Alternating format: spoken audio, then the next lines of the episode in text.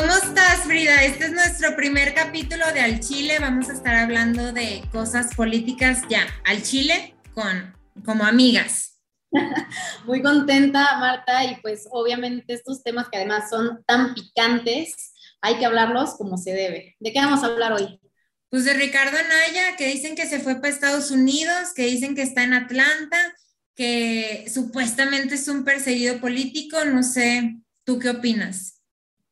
La cara de perseguido político yo no creo que la tenga, más bien lo veo huyendo de lo que sí tendría que estar respondiendo, porque esa casa de Atlanta, estos gastos mensuales, los viajes que creo que en dos años he hecho 121 con un valor como de 6 millones de pesos, por supuesto que no son de un perseguido político. El único perseguido político que ha tenido ese, ese, esa categoría se llama Andrés Manuel López Obrador, enfrentó un proceso de desafuero, presentó pruebas, resultó inocente y además de todo tuvo todo el respaldo popular que hoy lo hizo presidente. O sea que tú vas a ser la chaira del programa. Yo voy a ser la chaira solo por, hoy. Bueno, a mí, a mí sí me gustaría más pues defender a Ricardín, Anayín, Canallín, no sé cómo le dice el presidente.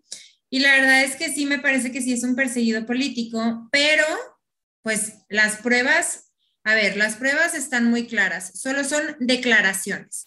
¿De quién? Pues del mero mero, de Emilio Lozoya, que además ni siquiera sabemos dónde está, ¿verdad? Pues en realidad yo lo veo muy consentido por el gobierno, pero, pero ¿sabes qué? ¿En serio tú crees que lleve tanto tiempo como perseguido político? Porque no sé si tú te acuerdas, pero cuando Peña Nieto andaba ya en los últimos dos años de su administración, presentó pruebas contra Ricardo Anaya y dijo exactamente lo mismo. No se defendió con pruebas, pero sí acusó una persecución política en su momento por Peña Nieto. Y curiosamente, yo creo que ahí sí había persecución política, porque en el último debate él había dicho que si llegaba a la presidencia, Peña Nieto se iba a la cárcel. Y a las dos semanas le llegó el citatorio de la fiscalía. ¿A quién? ¿A Ricardo Anaya? Sí, o sea, ¿Tú en serio crees que es el eterno perseguido político? Porque más bien, no, no sé, a veces parece como que un perseguido de ocasión.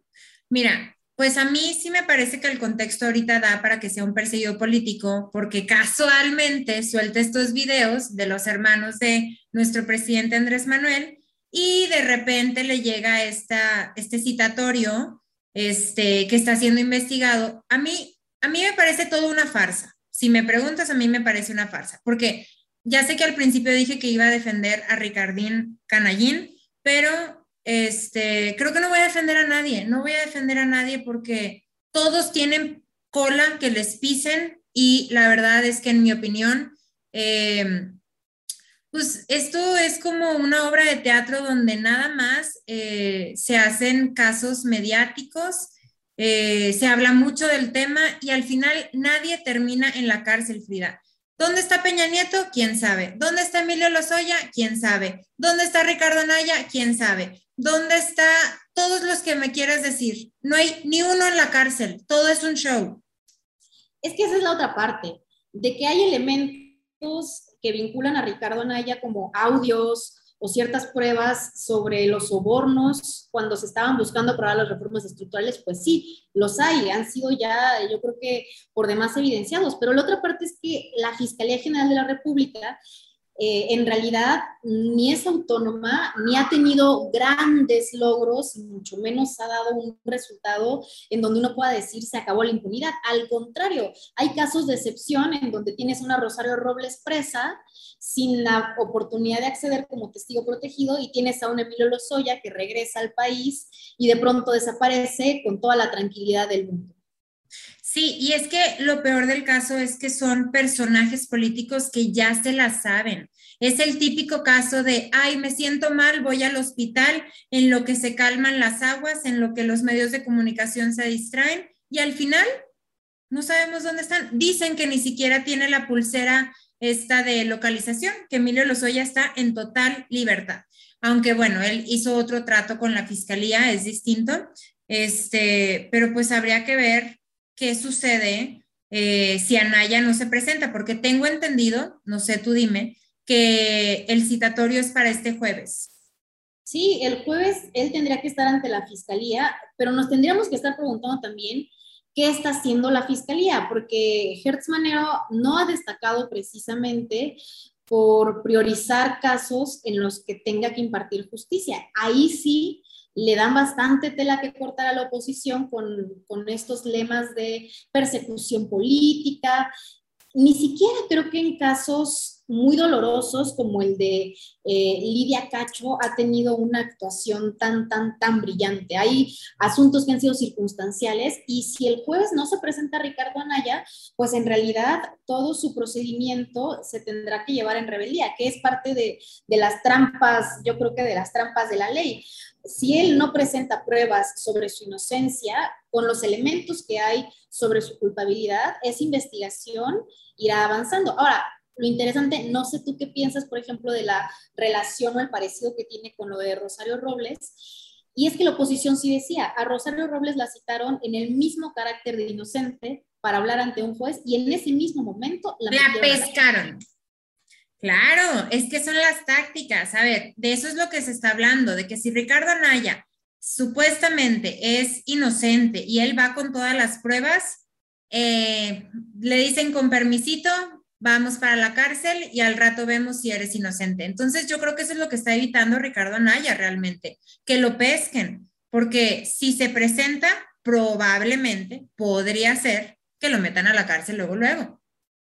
Pero hasta ahí creo que está perdiendo una gran oportunidad, porque si él entra a la cárcel y entonces verdaderamente pudiera probar que es un perseguido político, yo creo que hasta podría hacer una campaña mucho más valiosa estando preso, sin los privilegios de todos sus recorridos, sin todos los privilegios de Atlanta, sin toda esa vida lujosa que se ha construido. Y entonces sí, adentro de la cárcel, ahí sí tendría argumentos para... Eh, decir que supuestamente le quieren impedir participar en las elecciones. Simplemente la pena que se estaría sumando de todos los delitos que le acusan son como de 30 años. Y si verdaderamente fuera un perseguido político, esos años no se quedaría en la cárcel, saldría. O sea, si verdaderamente es inocente, saldría.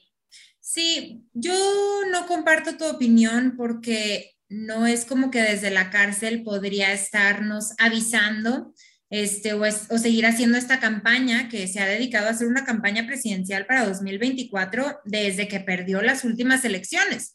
Entonces, yo más bien creo que sí sería una manera de silenciarlo, que alguien acá afuera, afuera, eh, es decir, afuera de la cárcel, este, hablara por él, pues quizás podría ser, pero no creo, no sé si tuviera el mismo impacto, este, la misma fuerza. Después, no sé si alcanzaría a salir para las elecciones de 2024 y que la gente eh, quisiera esta víctima que estuvo preso tanto tiempo para votar por él.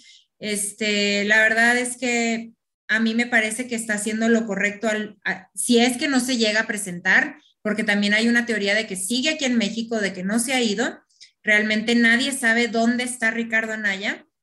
Este, entonces, solo nos queda esperar a ver qué es lo que, lo que va sucediendo, pero definitivamente me parecería erróneo que luego, luego lo metieran a la cárcel.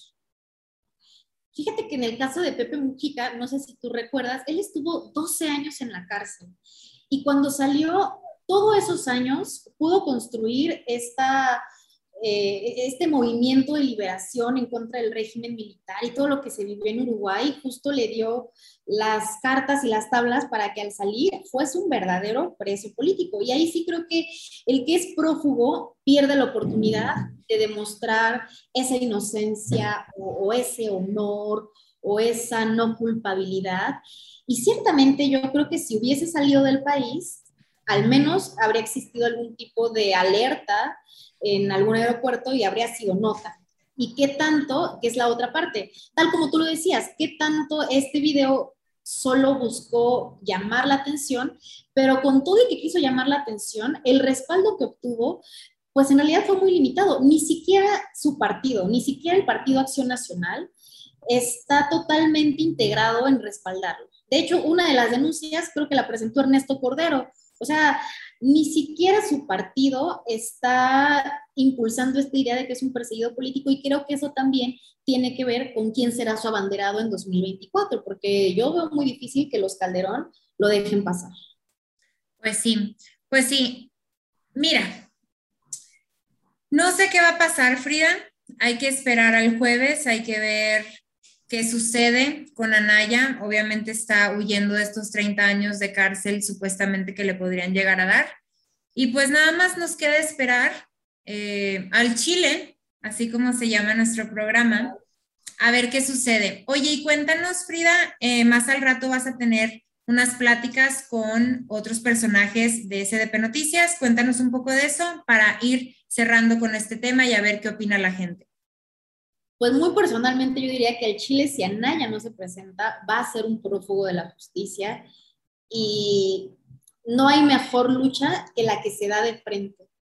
Si él está enfrentando un procedimiento que, que, tiene elementos suficientes como para que sea culpable, pues también tendría que dar la cara, porque al final de cuentas, si es que dio esos, eh, esas cantidades de dinero, esos sobornos, al mismo tiempo es un asunto que nos agravia a todas y todos en el país. Claro, se habla de casi 7 millones de pesos. Entonces, o sea, así como que mucha víctima, híjole, Sí, como lo dije al principio, no hay político sin cola que le pise. Así es. Pero bueno, a las 11 de la noche vamos a estar platicando en SDP Noticias YouTube y Facebook sobre todo esto, sobre la persecución, y vamos a recibir a Rodrigo Guillot de Morena, que por supuesto está defendiendo una postura de defensa total a la decisión del presidente, aunque cabe recalcar que la fiscalía en teoría es autónoma. Esto no tendría que ser una decisión del presidente. Exacto, y que el presidente dijo, oigan, a mí no me estén viendo, yo no tengo nada que ver. Y si Anaya es inocente, que se quede y lo, y lo pruebe. Entonces el presidente sí se lavó las manos en la mañanera y dijo que, ni lo voltearan a ver a él. Sí, y ahí está la otra pregunta, que yo creo que esa se puede quedar al aire, porque ¿qué tanto hay fiscalía autónoma y qué tanto el fiscal es un fiscal carnal? Es una pregunta. Exacto. Muchas gracias, Frida. Al Chile, al Chile te veo muy pronto, ¿eh? Aquí nos vemos y al Chile también que se sumen a estos comentarios porque qué asunto tan más jocoso. Al Chile, cuéntenos ustedes qué opinan. Nos vemos pronto por todos nuestros podcasts. Estamos en Spotify, y en distintas plataformas y también nos pueden ver por YouTube. Hasta la próxima.